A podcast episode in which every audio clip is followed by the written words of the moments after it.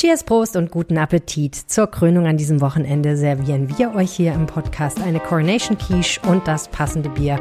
Und wir reden darüber, was britische Braukunst eigentlich ausmacht. Schön, dass ihr zuhört. Mein Name ist Helene Pawlitzki. Willkommen im Podcast. Rheinische Post Aufwacher. News aus NRW und dem Rest der Welt. Herzlich willkommen im Podcast und wie immer starten wir mit dem Blick nach Düsseldorf.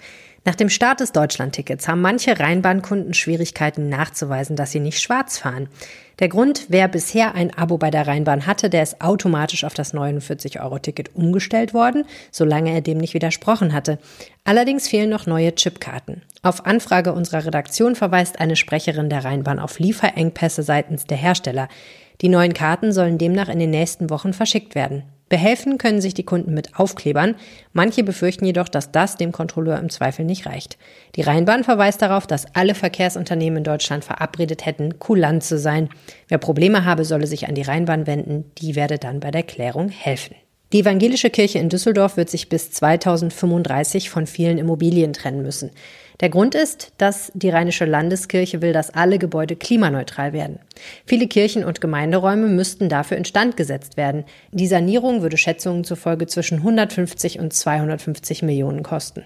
Das kann die Kirche nach Auskunft ihrer Leitung nicht stemmen. Daher muss sie viele Gebäude verkaufen. Die internen Gespräche darüber sollen Mitte Mai starten. Der Gastronom Walid El Sheikh vom Sir Walter oder Paradise Now möchte in der Oberkasseler Sonderburgstraße eine Weinbar eröffnen. Dagegen wehren sich die Anwohner. Sie befürchten, dass die geplante Gastronomie zu viel Lärm verursacht und ein Partypublikum anziehen wird. Diskutiert wurde das Thema auch in der Bezirksvertretung 4.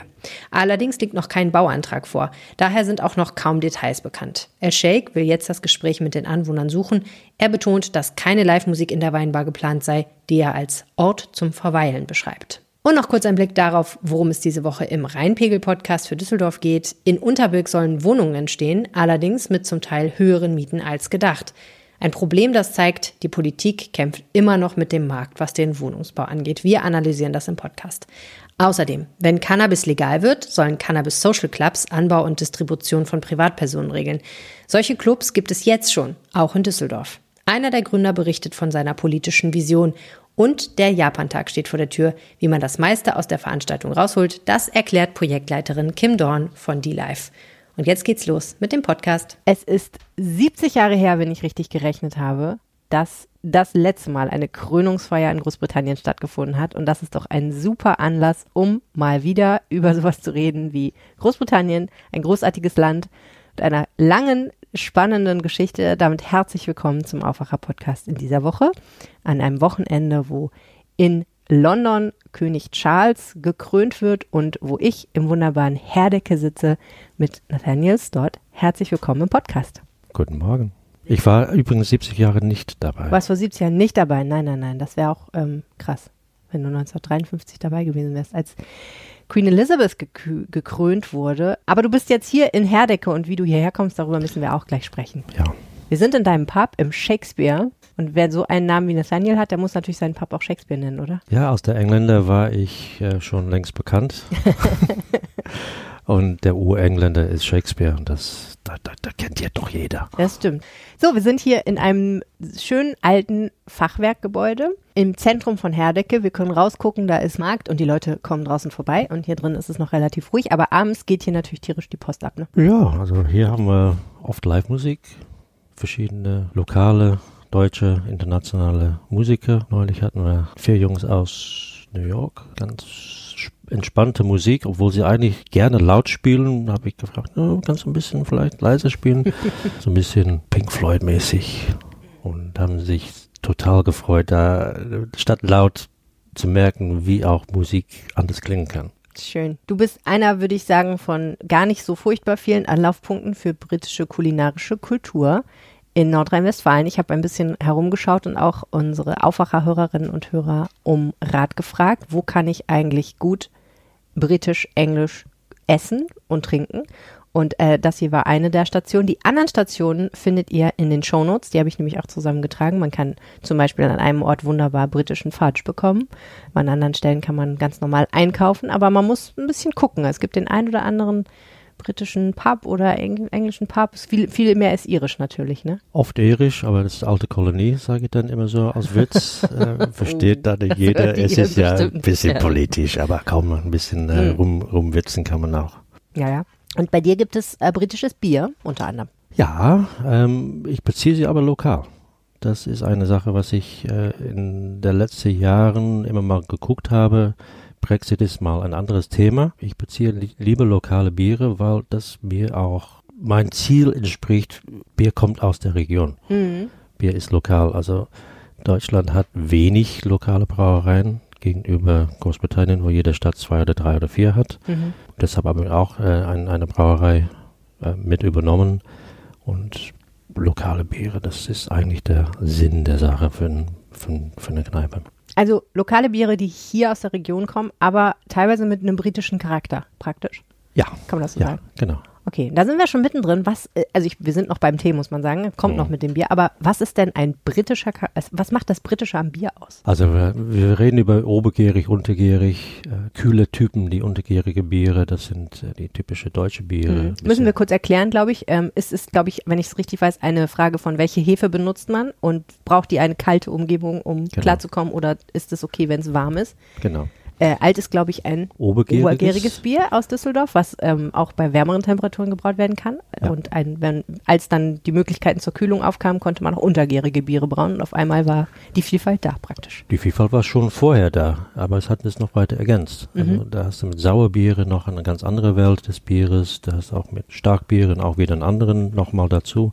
Also die Vielfalt des Bieres ist äh, irrsinnig. Hm. Da kannst du jahrelang dran verkosten und bist noch lang nicht am Ziel. Ja, aber wir waren beim britischen Charakter. Genau. Also ähm, Untergärige, wie, wie gesagt, sind die typische deutsche äh, Bierstile. Dann hast du Obergärige, das sind die etwas kuschelige Hefetypen, die so aneinander kleben und oben auf der Gärbottich dann äh, ihre Arbeit machen. Gegenüber die kühle Typen von, ja, ey, was was Aha. ich tue hier, ja, komm, lass mich alleine. Ich schwimme hier unten rum. Ja, ich, Mhm. ich brauche Zeit und äh, ich bin der kühle Typ. Okay.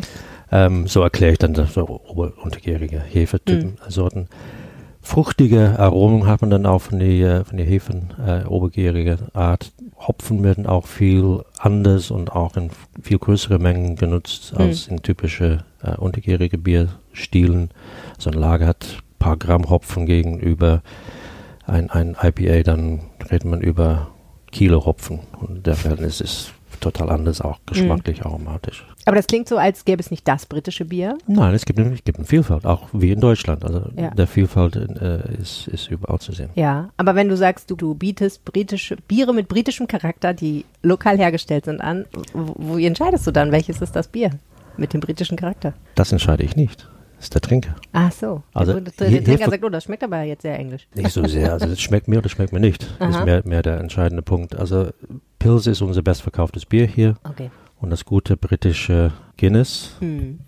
also doch ein Irish Stout, Schon ziemlich klar. erbisch, ja. Ja, ziemlich, ja. Kommt der typische Gast hier rein, fragt nach einem Bier, meint einen Pils. Mhm. Wir sind auch im Ruhrgebiet, ne? Sind wir Lecker auch. Pilzkin. Ja, Ja, Klar. das ist immer so. Da serviere ich natürlich das, was gefragt wird. Dazwischen habe ich dann natürlich die britische Bierstile wie ein äh, ESB, ein Extra Special Bitter oder ein zweifach äh, IPA haben wir am, am Hahn im Moment. Ein Hoppy Lager haben wir dann auch, so eine etwas neue Kreation. Ähm, wir haben dann auch das äh, Irish Red Ale, zwei verschiedene Sorten.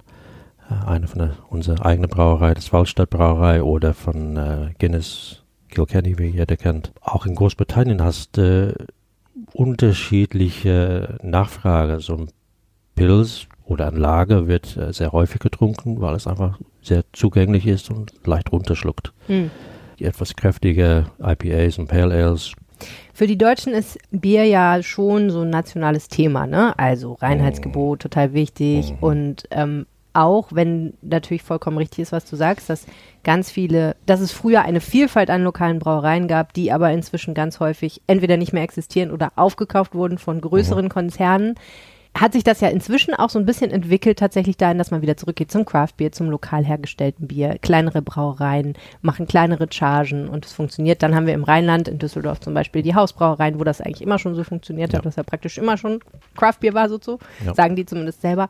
Mm, Aber das ist einerseits irgendwie so ein bisschen so ein Brot- und Butter-Thema und andererseits finde ich, blüht das gerade auch nochmal seit ein paar Jahren so ein bisschen auf. Wie ist das in Großbritannien? Wie ist das in England? Viel stärker. Viel stärker. Also ich habe gut zehn Jahre m, beobachtet, wie der Markt sich hier entwickelt und Hier in Deutschland. ja, und es ist so trag, so langsam wie ich denke, das gibt's doch nicht. Gemächlich. Gibt's doch nicht. Doch eine sehr stolze Bierkultur, aber der Bewusstsein, die ich erlebe bei wöchentlichen Tastings, ist unterentwickelt. Mhm. Man weiß ja nicht, was da von Vielfalt an Biere gibt. Mhm. Ich präsentiere dann acht Biere und ähm, gehe dann durch Pills zu einem IPA, zu einem Imperial Stout und für gut die Hälfte ist das das erste Mal, wo sie an Vielfalt an Bier, Geschmäcke kennenlernen. Und wie reagieren die Leute dann? Auch sehr unterschiedlich. Also ein IPA ist ein Bier mit Emotionen. Ich liebe das oder ich hasse das. Und das ist dann auch immer so. Hm. ich sage Leute, das ist mir ist, ist, egal. Lern es mal kennen. Mhm. Ein super Experiment ist ein Löffel mit Zimtzucker. Halt mal die Nase zu, tu das auf die Zunge. Was schmecke ich? Nichts. Zucker, süß. Mach mal die Nase auf. Da explodiert ein Mhm. Aroma. Mhm. So ist Geschmack zusammengestellt. Und das ist auch dann mit Bier ähnlich. Dass das malzige, süße, die über die Zunge läuft, das bittere auch. Und die Aromen, die entwickeln sich retronasal, also hinten im Mund. Mhm. Und da ist eine Explosion. Also wenn du ein IPA mit geschlossener Nase probierst, das ist eine völlig andere Erfahrung, als was man dann in dieses gesamte ähm, Geschmackserlebnis hat. Mhm. Und du würdest sagen, dass es in Großbritannien, wenn du dieselbe Veranstaltung anbieten würdest, ein Biertasting mit unterschiedlichen Craftbieren und anderen Bieren, würde es anders laufen? Die Leute wüssten mehr Bescheid und würden sagen, ah ja klar, IPA weiß ich doch, India Pale Ale, relativ bitter, hoher Hopfenanteil, kenne ich schon. Ein Problem. Ich habe keine Ahnung. okay. Ähm, einfach so, weil ich, weil ich hier 30 Jahre, äh, Ja. seit 30, über 30 Jahren gewohnt Ja. habe. Ich könnte mir vorstellen, aber ich habe die Erfahrung nicht. Okay. Ähm, Aber dein Eindruck ist schon, dass in Großbritannien bzw. in England die Leute mehr leben mit einer Vielfalt und nicht so dieses, was wir viele Jahrzehnte hier in Deutschland ja hatten. Ja. Es gibt das Fernsehbier, ne? Die Mhm. klassischen, die so Werbung machen vor der Tagesschau, die kennt man halt und die trinkt man dann und wenn man, dann geht man einen Kasten kaufen und fertig. Statt dass man, wie ja inzwischen viele Leute das tatsächlich machen und sagt, ich gehe in einen Craft Beer Shop oder in einen gut sortierten Supermarkt und suche mir sechs verschiedene Sachen aus und dann trinke ich den Abend über verschiedene Biere, weil das einfach Spaß macht. Ja, also der Bewusstsein dafür ist schon da. Geht man allein mal in eine Kneipe. Hier in Deutschland hast du in typische alte Kneipe zwei Hähne und zwei Biere. Mhm. Pilsen alt Mhm. in der Region hier, manchmal Weizen. Mhm. Wenn du vier Hähne hast, hast du viel. Ich habe hier angefangen für siebeneinhalb Jahre, habe sofort mit zwölf Hähne angefangen und da waren die Leute irrsinnig gesagt, nee, das wird ja nie funktionieren. Absolut. Kann mich überhaupt nicht entscheiden. Genau. Und ich sagte, Viel zu kompliziert. guck mal. Guck mal, wie es läuft. Warte mal ab. Und es lief Aha. von Anfang an, sofort. Wir müssen, glaube ich, gleich mal ein bisschen Bier probieren, habe ich Das den wir, Es ja. wird Zeit. Ähm, und ich habe natürlich auch was zu essen mitgebracht. Lecker. Ja, eine Coronation Quiche. Mhm. Also der König wird gekrönt, dafür müsste es natürlich auch ein spezielles Rezept geben. Ja. Das letzte Mal hieß das Rezept Coronation Chicken. Genau. Was ist das? Ehrlich gesagt, weiß ich nicht. Das ist ein Hühnchensalat mit Curry dran. Currypulver. Gelb, orange. Ja. Ja. Und war ein wahnsinniger Erfolg Mhm. äh, damals. Also erfunden in den 50er Jahren. Ich ähm, würde sagen, es hat so den Retro-Charme von Toast Hawaii hier in Deutschland. Also Mhm. eine Scheibe Toast mit Mhm. Schinken und Hawaii und vielleicht einer kleinen glasierten Kirsche obendrauf. So in etwa würde ich sagen, würde man heute wahrscheinlich auf Coronation Chicken gucken, weil es schon ein Rezept ist, was so ein bisschen den Hauch der 50er Jahre weht.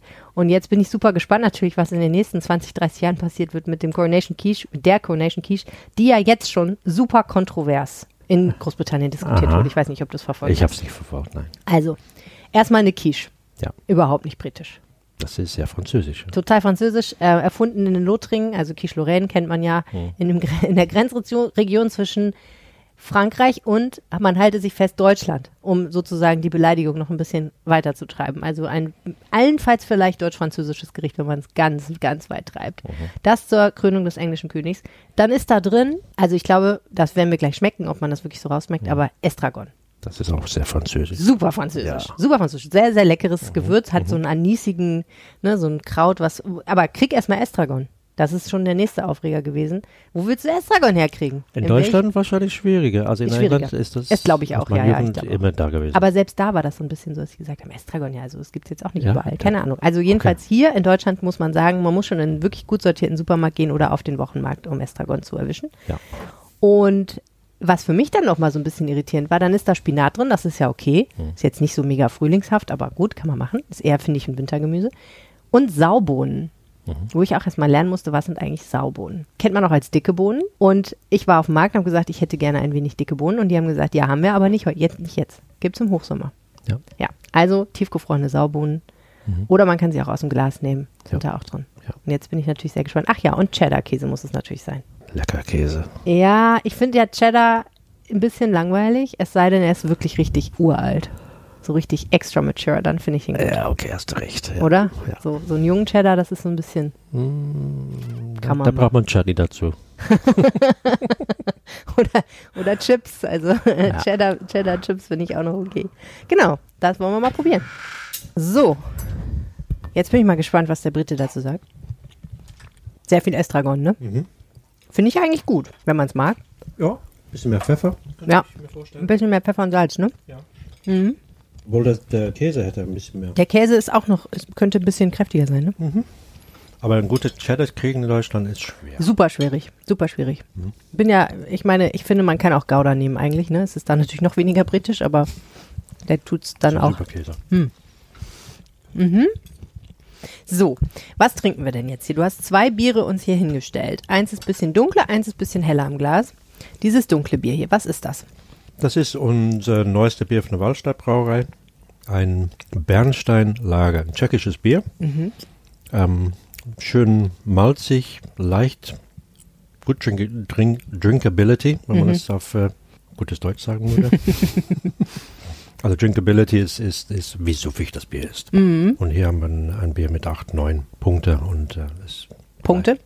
also von, von 1 bis 10, also wie man so eine Schmerz, äh, Schmerzskala hat, Verstehe, man so okay. eine Drinkability-Skala. Sehr drinkable. Ja. Okay, cool. Und ein tschechisches Bier in Deutschland gebraut mit britischem Charakter, würdest du sagen? Oder ist es ein ziemlich tschechisch-deutsches Bier? Tschechisch-deutsches Bier in ein englisches Brauerei.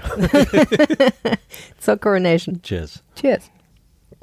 Oh ja, ein rundes Bier. Mhm.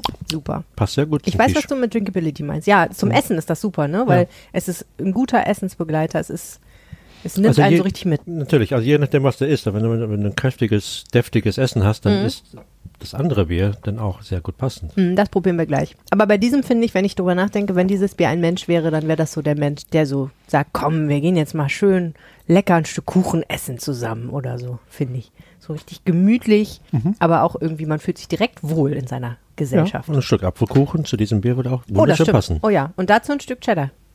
Natürlich. Schöner alter Cheddar-Käse. Apfelkuchen in Cheddar, das war meine Großmutters Lieblingsessen. Guck mal. so, jetzt haben wir hier noch was, das hat ein bisschen mehr Edge, ne? Ja, das ist also Bier mit Charakter, sage ich so. IPAs, das sind Biere, die richtig äh, Emotionen Mhm. haben, Liebe, Hass, aber dann hast du so schöne Aromen, Zitrus. Zitrus, fruchtig, bisschen ähm, Maracuja, Orangen, Hm, ja. Ein IPA? Aha.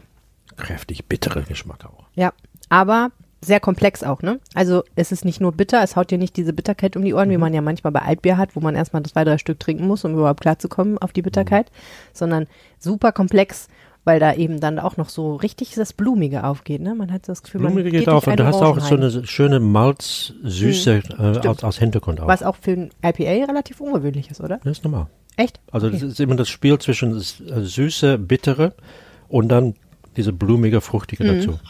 Muss ich nochmal gucken, wie das mit dem Tarragon harmoniert. Mhm. Estragon. Tarragon ist das gleiche wie Estragon, ne? Glaube ich. Ist es. Auch super interessant. Mhm. Weil dann kommt noch so dieses Anisige dazu. Ja. Und der, der Käse kommt jetzt ähm, etwas besser raus. Und das Sahnige so, ne? Das ist ja auch so ein Ding gewesen, ne? Also, Double Cream steht im Rezept. Kriegst du nur für eine bekannte Marke, aber das ist äh, Kriegt man sehr aber- kleine Pütte. Ich habe geguckt, kriegt man gar nicht mehr. hab, gab's nicht mehr. Wo ich sonst mal kaufen, gibt's das nicht. Toll. Ah, so, w- wenn man es überhaupt, ich habe, das ist das ein, der einzige Supermarkt, wo ich es überhaupt je gesehen habe. Also Double Cream. Im Prinzip Konsistenz wie Creme Fraiche, halt wirklich sehr, sehr fette Creme. So, was es aber gab, war Clotted Cream. Was ja noch mal, ich glaube, das Doppelte an Fett hat, so, ne? ja, das ist aber noch was anderes. Das ist aufgekochtes. Äh, Ist echt? Okay, ja gut, dann habe ich schon mal das Falsche genommen. Ich habe dann gedacht, okay, Creme Fraiche könnte man wahrscheinlich auch nehmen, würde aber die Charakter dieser Coronation Quiche komplett verändern. Wenn man es jetzt ernsthaft genau nimmt, Ach, was aus, macht man denn? Als Koch ist man immer kreativ. Ja, muss man sein, ne? Also ich würde sagen, Creme Fraiche. Und ehrlich gesagt, dann habe ich erst im Kleingedruckten dieses Rezeptes gelesen, dass man eine 20 Zentimeter Durchmesser Pie-Form braucht dafür. Und meine hat, glaube ich, 28, vermute ich, oder 26 Mhm. auf jeden Fall. Stellt sich dann raus, es war echt wenig Teig für echt viel Form. Also Deswegen gut, dass du keine 20 Cent, äh, Inches genommen hast. ja, das wäre nicht so gut gewesen. Auf jeden Fall. Nee, im Inches wurde das gar nicht angegeben, komischerweise. Naja, auf jeden Fall ist das jetzt ein hauchdünner Boden, was es gar nicht haben soll. Aber na gut, das sind so die Widrigkeiten, mit denen man sich auseinandersetzen muss. So, jetzt musst du uns aber mal verraten. Wie kommt ein Brite nach Deutschland und eröffnet hier mitten in Herdecke ein Pub? Kurze Lebensgeschichte. Ja, drei bitte. Worte, die ne? kurze Lebensgeschichte von Nathaniel Scott. Jetzt kommt's. Nachdem dir das Bier die Zunge gelöst hat. Mm, genau. Also ich bin erst in 92 hergekommen. 24. Ich hatte zehn Jahre in der Schule kein Deutsch mehr gebraucht Aber du hast es in der Schule gelernt. und dann mit 14 aufgehört. Mhm. Brauche es nicht. Ähm, merkte ziemlich schnell, dass das doch nützlich wäre. Hab dann ähm, Ziel gehabt, hier zu studieren und habe dann auch äh, entsprechend mein Deutschkenntnis äh, aufgerappelt am Goethe-Institut. Zwei Monate lang nur Deutsch. Erster Tag war erste Stufe, zweiter Tag war zweite Stufe. Das ging auch gut. Und ähm, neun, Monate, neun Monate später war ich statt Medizin Theologie studieren. also die Wege sind immer mal interessant. Ähm, habe auch in der Zeit Frau kennengelernt, bin in 95 nach Holland für zehn Jahre gezogen, ähm, Kinder, drei Kinder zur Welt gebracht. Also wir hatten eine Tochter in, in Den Haag ge, äh, geboren gehabt und dann kam im sechsten Schwangerschaftsmonat, das sind doch zwei. Oh, krass, okay. Ja, Überraschung. das war eine Überraschung. also ni- nirgendwo in der Familie. Und äh, Heftig. ja, aber alles kompakt und zusammen und äh, Eigentlich auch ganz gut, ne? So ein bisschen zwei zum Preis von einem in gewisser so Weise. war das auch. So war das auch. Herrlich. Schön.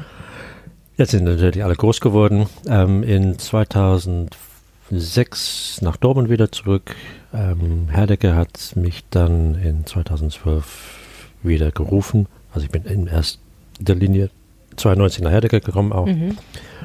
Und ähm, in 2012 habe ich meine erste Gaststätte äh, übernommen. Das war nicht hier? Das war in Herdecke, Ja. nicht der Ort, wo wir jetzt sind. Mhm. Äh, unten im Schwimmbad an der Ruhr, eine äh, Ausgehlocation, die ein bisschen von alles und nichts war. Wir hatten eine Pommesbude im Sommer am Schwimmbad, wir hatten Kaffee und Kuchen nachmittags an äh, sonnigen Tagen Mhm. und abends fing ich an mit Biere.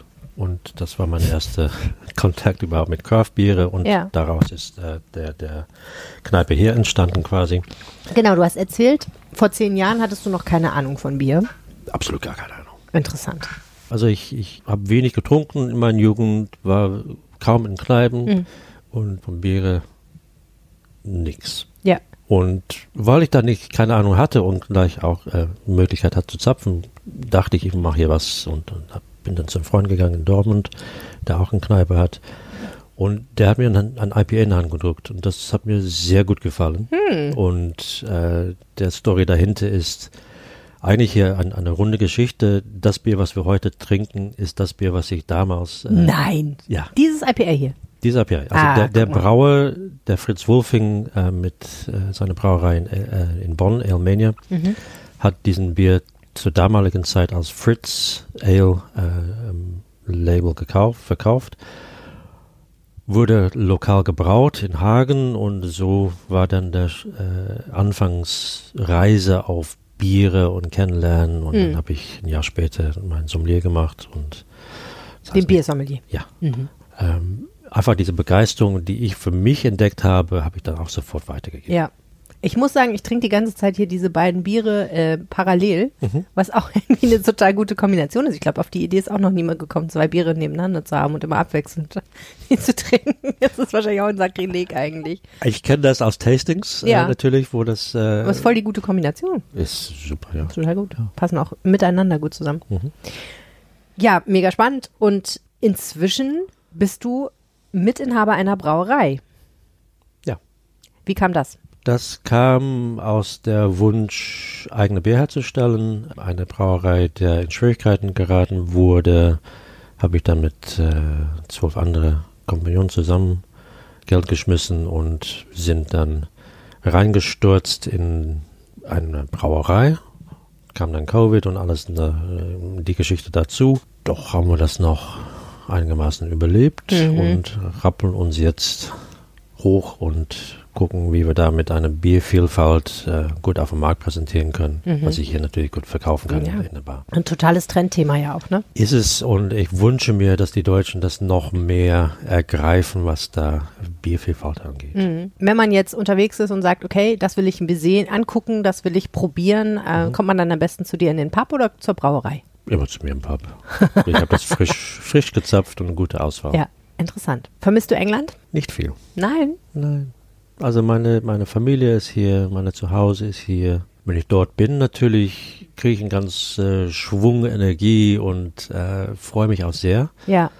Ähm, bin, hier, bin hier zu Hause. Ich meine, England, Großbritannien ist ja einfach ein wahnsinnig eigener Ort. Und b- bei mir ist das so, ich, ich habe mal ein Jahr in Nordirland gewohnt und ähm, ich krieg schon manchmal noch so ein bisschen äh, nostalgische Anfälle, wenn so ganz bestimmte Sachen aufpoppen. Natürlich bei Nordirland ist es viel über die Sprache, weil das so ein ganz besonderer Dialekt ist, den man sofort das wieder erkennt. Wenn man Derry Girls guckt, zum Beispiel auf Netflix, dann äh, da bin ich sofort äh, in diesem, da war ich ja auch, bin zur Schule gegangen, dann ist das natürlich, liegt mir natürlich nahe, die 15-jährigen Mädels in der nordirischen Schule haben genau dieselben Probleme wie ich habe, auch wenn es ein ganz anderes Jahrzehnt ist. Ähm, aber auch, ähm, keine Ahnung, bestimmte Chipsorten Ja. oder so diese Sachen, wo du denkst, okay, das ist so unfassbar britisch. Prawn Cocktail Chips. Chips mit dem Geschmack von einem Krabbencocktail. Ich meine, auf die beknackte Idee muss man auch erstmal kommen. Da habe ich schon so ein bisschen Heimwehgefühle. Und ich meine, bei mir ist das natürlich albern, weil ich komme da gar nicht her. Ich habe da nur mal gewohnt eine Weile. Bei dir muss das doch irre sein, wenn du manchmal sowas zum Beispiel in so einem britischen Krimi siehst, was so wahnsinnig englisch ist. Ja, aber das habe ich auch hier im, Pub. okay, du ähm, Also Home away from home, sagt man, glaube ich. home Ne? away from home. Das ist uns, unser Wohnzimmer. Und ähm, für alle Gäste auch. Also ob sie da mal kommen von der Nachbarhaus hier nebenan mit einer Tasse Kaffee in der Hand, oh, ähm, das ist mein eigener Kaffee. Fällt dir erstmal dann auf, wenn sie da mal Ja. ähm, merken, dass es nicht meine Tasse Und ist nicht schlimm. Wir sind sehr familiär und ähm, haben Gäste in alle Alten Mhm. und, und von alle Generationen und von alle Schichten des Ja. Lebens. Ob man dann quasi äh, auf der Straße wohnt oder äh, Professor, Doktor, Doktor Titel hat. Wir sitzen alle an der Theke und äh, Mhm. unterhalten uns und genießen der Musik oder ein gutes Bier oder mal ein Fish and Chips. Und Großbritannien hat sich natürlich in den letzten 30 Jahren enorm verändert, wie natürlich eigentlich viele, viele Gesellschaften, viele Länder auf der Welt. Aber in Großbritannien, finde ich, ist der Unterschied natürlich extrem. Einerseits durch Brexit, aber andererseits auch generell durch die politische Lage. Ne? Ja. Hat sich einfach sau viel getan. Ähm, erkennst du das noch wieder, wenn du nach Hause fährst? Da ist wieder Erkennung und auch ein leichter fremdes Gefühl dabei. Ah. Schon. Ja, Ja. verstehe ich. Und wie schaust du auf diese Krönung? Auf die Monarchie generell? Das ist auch eine Einstellung. Also wir haben Live-Musik an den Abend. Ich habe mit dem Musiker gesprochen, der kommt auch aus Wales und äh, er sagte, ja, wir können dann natürlich God Save the Queen äh, singen und äh, ja, God Save the King, oder? also diesen äh, Umdenken ist, ist für, für, für viele schon eine Sache. Ähm, brauchen wir eine königliche Haus und der ganze Pomp und Ceremony darum herum? Ja auch. Es hält den Laden ein bisschen zusammen, oder? Ja, und die haben eine, eine Wahnsinnsaufgabe jetzt zum, sich anzupassen, sich zu modernisieren und, und sich zu verändern. Und das haben sie auch über die Jahre mhm. äh, immer mal wieder geschafft ja. und getan.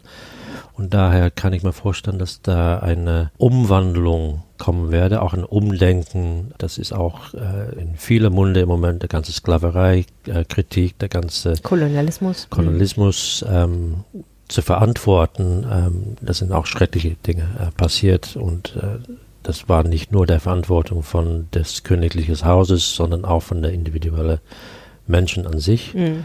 Aber jetzt ist ein Punkt, wo ein Umbruch stattfindet, wo eine neue Person auf dem Thron sitzt und wo man ja sagen könnte, okay, wenn ihr bisher es aus politischen oder anderen strategischen Gründen nicht geschafft habt, darüber zu reden und euch vielleicht auch tatsächlich zu entschuldigen, dann mhm. könnte ja jetzt der Anfang sein davon, einen neuen Prozess anzufangen. Und ich denke, da ist ein entscheidender Moment und ein entscheidender Prozess, was im Gange ist. Also es ist schon, es hat schon angefangen, es ist einiges in der, in der Presse gewesen, in The Guardian, hm. einige kritische Veröffentlichungen ja. der ähm, königliches Haus und hm. was da alles dahinter steckt. Der Guardian natürlich politisch sehr weit links und dadurch wahrscheinlich dann auch an der vordersten Front für sowas, für solche Forderungen. Ja, links, aber auch offen und ehrlich und ähm, zeigt auch, was, was, was ist und hm. nicht nur ähm, eine Gegenpartei zeigt, ja. sondern auch eine, auf, äh, eine, eine, eine, ehrliche, äh, offene Also es ist nicht komplett weg vom Mainstream. Nein. Hm. Also meiner Empfindung nach. Ja. Ähm, lese ich gerne und ähm, dann auch die entsprechende Hintergründe. Also nicht nur der, der, der Krönung an sich, sondern warum brauchen wir solche hm. Zeremonien und, und, und was gibt das an unserer Psyche und was gibt es an unserer ähm, Menschsein, beziehungsweise auch der, der ganze Kultur, der, des Land. Und was ist dein Bild von Charles? Den kennt man ja einfach schon so lange, ne? Den kennt man so lange, kontroversiell in, in, in mancher Hinsicht, äh, wie er mit seinen Frauen umgegangen ist, äh, okay. finde ich persönlich merkwürdig. Wäre ich bin Man ich steckt nicht, so? nicht drin, ne? Also drin. irgendwie diese ganze Diana Camilla Geschichte im Nachhinein betrachtet alles irgendwie auch absurd, aber irgendwie denke ich immer, man sieht auch nur, was an der Oberfläche ist, ne? Ja. Und, und das, was in die Öffentlichkeit kommt, ist nicht unbedingt das, was äh, eine persönlich betrifft. Wahrscheinlich nicht. Hoffentlich nicht, ehrlich gesagt. Das wäre ja schlimm. Also der hat sicher eine sehr ähm, interessante Geschichte, was, was Architektur angeht oder dann auch mit seiner ganzen ähm, biodynamisch äh, Agrikultur. Mhm. Also er hat ja, Charles sehr, ist ein Öko, ne? Der ist ein Öko, ja, durch und durch. Und, der König äh, ist ein Öko. Der darf nicht politisch sich äußern. Der wird schon an ein paar Stellen ähm, gebeten, Mund zu halten. Ich bin gespannt, ob er das schafft. Weil er, ist jemand, der sich in der Vergangenheit hat kein Blatt vom Mund hat. Ja, ja, stimmt. Äh, Finde ich auch gut äh, und das würde auch passen zu einer Erneuerung der ganzen äh, Monarchie äh, aus meinem Sicht. Der ist auch ein Businessman. Der, mhm. der, das sieht man auch. Wenn man Geld hat, finde ich nicht das Problem ist, wie man damit umgeht, wie man da die Verantwortung trägt und damit handelt. Mhm. Und der hat eine gute Chance, was Gutes zu hinterlassen. Und er muss aber diese ganze Harry-Meghan-Malesse natürlich mal irgendwie sortieren, ne? Familiengeschichten gibt es immer. Ja, ich meine, das macht es natürlich auch super spannend, aber andererseits, da merkt man halt schon so, das ist kein super transparenter Umgang damit, nehme ich mal an. Und mhm. äh, es ist immer noch ein bisschen so, wie als er jung war und in einer Dreiecksbeziehung steckte. Man weiß nicht wirklich, was dahinter so hinter den Kulissen vorgeht, aber es wird ja. sehr viel geleakt und es ist irgendwie auch ein bisschen furchtbar für die Leute, die drinstecken wahrscheinlich. Ja, also sie wollen eine heilige Familie darstellen und das sind es doch nicht. Also jede Familie hat seine ähm, Probleme. Mhm. Gucke ich meine eigene und das ist auch spannend genug. Bestimmt. Also, Schauen wir mal, was die nächsten 70 Jahre bringen. Denn das sind ja die Zeitläufe, mit denen wir offenbar arbeiten. Was also 70 Jahre wird er nicht schaffen. Nee, das stimmt wahrscheinlich. Der König hat vielleicht 10, 20, wenn ich so grob schätze. Seine Pappe ist mit 96, glaube ich, gestorben. Also der hat ein paar Jahre schon vor sich. Ob er die 100 schafft, das werden wir sehen. Gucken wir mal. Sind ja andere Zeiten dazwischen. Also, auf jeden Fall ein historisches Wochenende. Ja. Ob man sich's anguckt oder nicht. Und äh, wir haben eine historische Quiche getrunken und dazu ein glücklicherweise nicht 70 Jahre altes, aber wirklich sehr schönes Bier getrunken. Vielen mhm. herzlichen Dank, Nathaniel Stott. Wenn ihr mal vorbeischauen wollt in Herdecke im Shakespeare, dann macht das auf jeden Fall. Es ist ein Ausflug wert. Einen schönen Abend kann man hier sicherlich verbringen und äh, alle Daten dazu schreibe ich euch in die Show Notes. Danke für den Quiche und unser Gespräch. Danke fürs Bier. Das war der Aufwacher für diese Woche. Wenn ihr uns was sagen möchtet, könnt ihr das tun an aufwacher.rp-online.de oder ihr könnt mir eine WhatsApp schicken an 0160 80 80 844. Wenn ihr mögt, könnt ihr dann auch auf unsere WhatsApp-Broadcast-Liste und dann werdet ihr unter anderem äh, mit Fragen belästigt, wie wo kann ich denn in Nordrhein-Westfalen leckeres britisches Essen finden. Und dann könnt ihr mir eure Tipps geben und natürlich kriegt ihr auch ab und zu ein bisschen Behind-the-Scenes-Material, zum Beispiel ein Foto von dieser Quiche vorab. Ja, das war der Aufwacher. Danke fürs Zuhören. Schönes Wochenende. Tschüss. Tschüss. Und God save the King. Mehr Nachrichten aus NRW gibt's jederzeit auf RP Online. rp-online.de